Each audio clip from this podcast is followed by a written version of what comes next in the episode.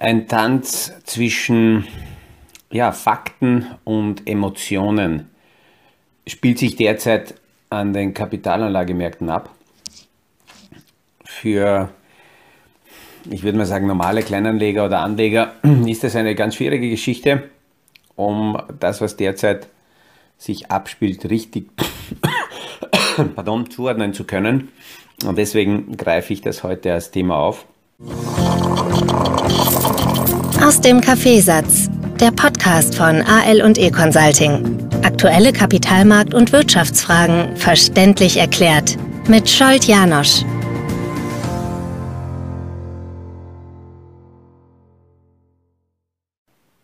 Äh, wo beginne ich denn?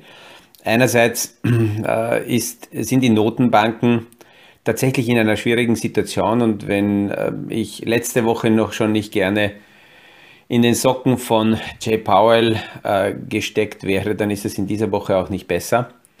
Es hat sich so im Hintergrund die Meinung und die Story über 15 Jahre herausgebildet, wenn es der Wirtschaft nicht so gut geht, dann kommt die Notenbank mit Zinssenkungen und mit Stimulus und äh, stimuliert die Wirtschaft wieder. Und ähm,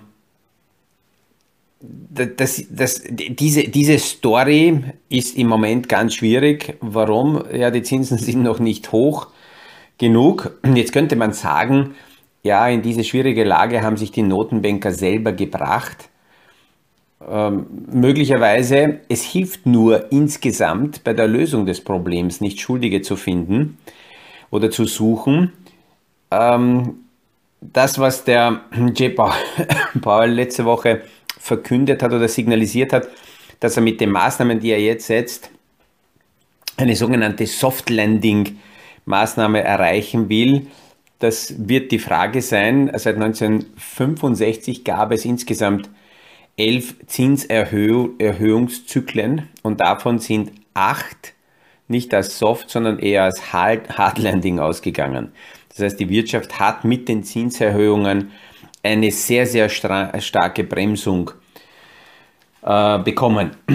Weil also jetzt in den letzten 15 Jahren so die Idee kam, die Fed wird immer einspringen, haben sich speziell Anleger darauf kapriziert positioniert, dass sie gesagt haben, naja, im Grunde kann ja beim Anlegen nichts schiefgehen, deswegen kann man auch heftige Dips ruhig kaufen, weil dann kommt eh die Notenbank und dann ist alles wieder gut und die, die Kurse drehen sich. In der jetzigen Situation muss nur die Notenbank nicht deswegen Schritte setzen, weil die Wirtschaft überhitzt, sondern zuerst mal muss die Notenbank deswegen Schritte setzen, weil die Inflation hoch ist. Und parallel zur Inflation schaut es aber so aus, als würde die Wirtschaft abkühlen. Äh, da ist auch noch ähm, äh, Putin dazugekommen mit seinem Krieg. Und in eine schwächende Wirtschaft mit Zinserhöhung hineinzugehen, ist natürlich schwierig, weil wenn die Wirtschaft schwächelt, kommt normalerweise die Notenbank mit Zinssenkungen und Liquidität, um der Wirtschaft zu helfen. Und im Moment schaut es so aus, als würde die Notenbank in eine schwächer werdende Wirtschaft mit Zinserhöhungen hineingehen. Und warum macht sie das? Es gibt immer wieder die äh, Frage, naja, sehen die das nicht und und ähm, äh, werden die dann nicht eben gegenreagieren? Wenn wir, wir sehen leider nicht sofort just in time, wie es der Wirtschaft geht. Und deswegen schaut im Moment ja der gesamte Kapitalmarkt auf aktuelle Zahlen, die so rauskommen, wie letzte Woche zum Beispiel am Freitag die Arbeitsmarktdaten. Und dann ist immer die Frage, ähm, was, was, was gefällt uns, was wollen wir eigentlich? Ist es gut, wenn wenig Arbeitslosigkeit äh, vorherrscht. Und das bedeutet aber, dass die Wirtschaft brummt und damit aber die Inflation nochmal angeheizt wird. Äh, wenn wenig Arbeitslose zur Verfügung stehen oder wenig Arbeitskräfte dem Kapitalmarkt zur Verfügung stehen, niedrige Arbeitslosigkeit ist, heißt es natürlich auch, dass diejenigen, die Arbeit suchen, in einer guten Verhandlungsposition sind, damit die Löhne nach oben schrauben können. Wenn die Löhne nach oben gehen, heizt das nochmal die Inflation weiter an. Also die eine Seite könnte sein, gute Nachrichten und das Gefühl, dass es der Wirtschaft gut geht. Ähm, Wenn es der Wirtschaft gut geht, dann sind die Zinserhöhungen gut, weil dann die Philosophie der Notenbank aufgeht, dass die Wirtschaft selber genug Tragkraft hat, um die, den Rückzug der Notenbanken zu kompensieren. Auf der anderen Seite, ähm, wenn wir Zahlen bekommen würden ähm, und, sehen, dass wenig Arbeitsplätze entstehen, dass es der Wirtschaft nicht so gut geht, dass die ähm, Arbeitslosenzahlen steigen, dann würde das zwar Druck von der Notenbank nehmen, äh, nicht so stark die Zinsen erhöhen zu müssen, aber wenn es der Wirtschaft nicht so gut geht, heißt es, dass dann eben die Gefahr da ist, dass wir in eine Rezession hineinlaufen mit den jetzt schon geplanten Zinserhöhungen. Also es ist auf jeden Fall ähm, eine äh, schwierige Situation von dieser Warte aus gesehen und der Kapitalmarkt preist viele Dinge ein und dieses Einpreisen heißt natürlich nicht, dass das von heute auf morgen eingepreist wird, sondern das ist ein Prozess. Das dauert über eine, äh, geht über eine längere, über eine längere Zeit. Und ich habe ja damit begonnen, was der Jay Powell hier eingeleitet hat und dass er signalisiert, er würde äh, Soft Landing anstreben. Wenn ihm das gelingt, dann würde er sicherlich ein Denkmal bekommen weil im Moment ja 50 Prozent dafür spricht, dass es gelingt und 50 Prozent ähm, ja so ausschaut, als würde es nicht gelingen, weil ähm, ja die Rahmenbedingungen äh, schwierig sind. Und die EZB ist nochmal in einer ganz anderen Situation. Ähm, wenn wir jetzt kurzfristig anschauen, was an den Märkten aktuell sich abspielt und genau diese Unsicherheit preisen die Kapitalanlagemärkte ein, der Nasdaq, der Technologieindex, der in den letzten Jahren sehr, sehr stark nach vorne geprescht ist. Der Nasdaq ist gestern auf dem Protest an die erste Stelle aufgestiegen, an die erste Stelle unter den schwächsten Jahresstarts ever.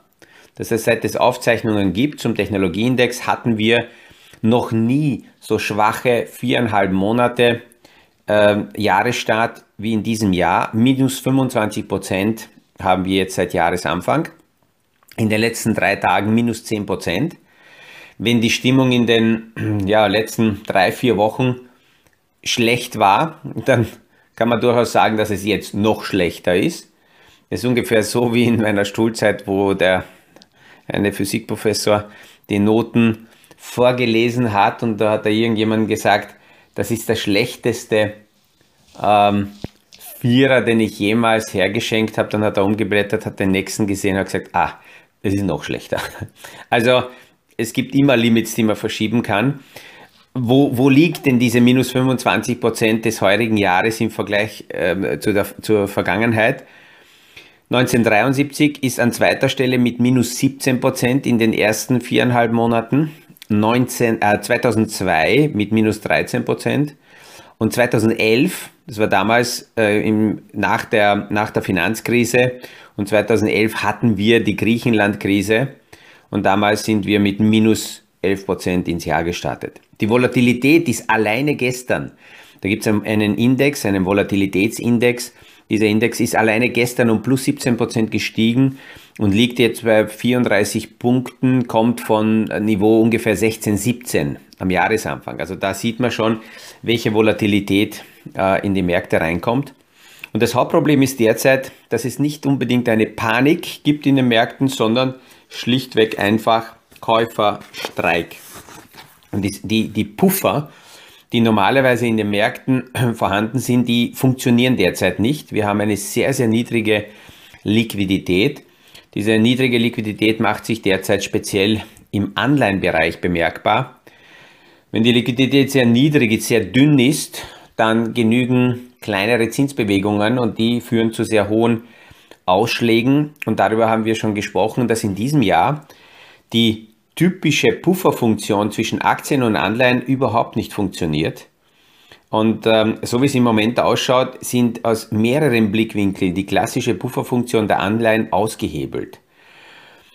Einerseits, weil die, dadurch, dass die Zinsen so weit gesunken sind, haben Anleihen, klassische Anleihen, die täglich gehandelt werden, Staatsanleihen, keine Pufferwirkung über Zinsen, die es über Jahrzehnte gegeben hat, wo man mit den jährlichen Zinsen mögliche Kursschwankungen ausgleichen konnte. Die Zinsen gibt es nicht, damit schlagen die Kursschwankungen äh, komplett durch. Weil die Kursschwankungen durchschlagen, äh, ziehen sich sehr viele konservative Vermögensverwalter auch aus den Anleihen zurück, obwohl sie dorthin müssen. Und wo gehen sie hin? Naja, sie gehen in nicht täglich gehandelte, also eigentlich illiquide Anleihenkonstruktionen, die zwar de jure als Anleihe gelten, aber dadurch, dass die nicht täglich gehandelt werden darf, damit gibt es keine tägliche Preisbildung. Damit kann man sich einreden, dass diese Anleihen keine Kursschwankungen haben und man hat lediglich einen Ablaufzeitpunkt, sagen wir in drei, vier, fünf Jahren, wo dann zum Schluss zu 100 meist getilgt wird. Das heißt, das, was ich angelegt habe, wird getilgt und dazwischen bekomme ich hoffentlich Zinsen. Diese, äh, wir haben, ich glaube, vor zwei, drei Wochen haben wir darüber schon gesprochen, dass bei sehr vielen konservativen Portfolios oder Vermögensverwaltern diese illiquiden Positionen mittlerweile größer sind in Summe als die Aktieninvestments. Weil dadurch, dass die Volatilität in den Märkten gestiegen ist, verschieben sie sehr viel in illiquide Bereiche, wo man halt die Volatilität äh, täglich nicht feststellen muss. Aber die Volatilität ähm, und, und auch die niedrige Liquidität der aktuellen Märkte sagt ja sehr viel darüber aus, in welchem Zustand der ganze Markt ist. Und müsste ich einen illiquiden Titel kurzfristig verkaufen, dann wäre es noch schlechter, weil natürlich dort noch weniger Liquidität ist als in den offiziellen täglich gehandelten äh, Positionen. Und jetzt kommt der nächste Schritt der Notenbanken. Die waren diese Dämpfer im Markt, die waren, äh, hatten sowas wie eine Pufferfunktion. Sie haben die Anleihen aufgekauft und sie wollen sich zurückziehen. Die, klassischen, ähm, äh, die klassische Pufferfunktion der Banken funktioniert ja auch nicht mehr. Das haben wir auch letzte Woche besprochen, auch mit dem Martin äh, Mikolik, dass hier äh, dadurch, dass sehr viel Eigenkapital dafür notwendig ist auf der Bankenseite, dass man überhaupt in Anleihen oder in Kredite hineinkauft, machen das die Banken nicht. Jetzt könnte man sagen, das ist schlecht, der Regulator hat hier etwas Falsches gemacht. Ich bin der Meinung, das ist gut, weil wir gesehen haben, dass die Banken und die Finanzindustrie Sodom und Gomorra gespielt hat und Kraut und Rüben zusammengekauft hat und deswegen eigentlich dann äh, die Finanzkrise 2008 ausgebrochen ist. Ähm, jetzt könnte man natürlich permanent in jede Situation sagen, ja, anders hätte es auch äh, gut ausgehen können und die Märkte würden sich selber regulieren wir sehen, dass die Märkte sich selber nicht regulieren. Das, das, das ist eine naive Erwartungshaltung immer wieder. Also ähm, diese, diese Pufferfunktion der Banken ist nicht vorhanden, die Notenbanker ziehen sich zurück. Man kann also derzeit sagen, dass wir in der aktuellen Lage mitbekommen, dass es keine Fluchtmöglichkeit ist, gibt, sondern die gesamte Wirtschaft sich gekoppelt gemeinsam äh, rauf und runter bewegt. Natürlich gibt es einzelne Segmente, die in den letzten Jahren extrem gehypt wurden. Ähm, diese Segmente, die kämpfen noch mehr. Und ähm, äh, all jene aggressiven Vermögensverwalter, die sich auf diese aggressiven ähm, Segmente spezialisiert haben, die bekommen jetzt schon langsam Probleme. Letzte Woche ist ja durchgesickert, dass ein riesen Hedgefonds mit insgesamt 35 Milliarden Dollar Volumen äh, Probleme bekommen hat. Sie haben mehr als 50 Prozent äh, Kursrückgang. Und die Frage ist, wann kommen sogenannte Zwangsliquidierungen, wo also auf Kredit finanzierte Anlagen verkauft werden müssen, weil die Banken hier über sogenannte Margin Calls die Rest, letzte Reißleine ziehen und sagen, stopp, äh, ihr könnt äh, nicht mehr drin bleiben in der Position, müsst sofort raus. So eine dünne Situation in den Märkten hatten wir zuletzt ähm, und damit im Zusammenhang auch mit, mit, mit Anleihen, die so stark zurückgegangen sind, in Oktober 2008 oder in März 20 ähm, äh, in, am 18. März äh, 2020 in, in der tiefsten Phase des, des Lockdown. Ähm, und im Moment sieht man eher, dass hier die, Privatanleger sowas wie eine Schockstarre haben. Also einfach nicht handeln, nicht kaufen, damit sinken die Volumen. Und deswegen diese Situation an den Märkten. Was heißt das jetzt für die privaten Portfolios? zwei Dinge. Die eine Geschichte ist, dass wenn solche Situationen da sind, immer wieder zuerst die Frage gestellt werden muss, habe ich bis jetzt in den grundsätzlichen Überlegungen meines Portfolios ausreichend Reserveliquidität für mich tatsächlich auf die Seite gelegt. Und in solchen Phasen ähm, äh, ja, erscheint möglicherweise eben diese Liquiditätspredigt, ähm, die oft langweilig geklungen hat in den letzten Jahren, dass ich so viel Liquidität einfach Reserve benötige, dass ich einfach so zwei, drei Jahre ähm, durchfinanzieren kann, wenn tatsächlich mal äh, längere Phasen des, des Kursrückganges daherkommen, damit ich in meinem Portfolio nicht in Verlustpositionen hineingreifen muss und verkaufen muss. Das heißt, die erste Frage ist immer wieder das, habe ich das?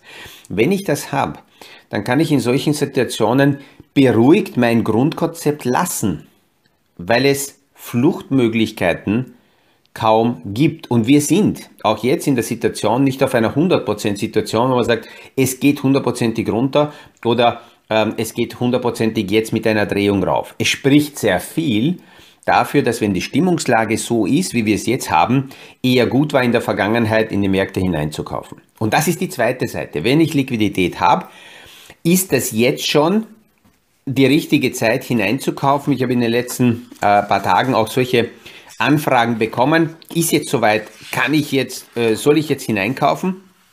Und da muss ich auch dazu sagen, dass genauso wie die Flucht auf der Angstseite kein guter Ratgeber ist für ein gesundes Portfolio, auch die Gier keine, kein guter Ratgeber ist für ein Portfolio, weil die Grundidee eines äh, Anlageportfolios aus meiner Sicht nicht auf Ertragsmaximierung aufgebaut sein sollte, sondern auf Werterhalt in unterschiedlichen Szenarien, egal was daherkommt.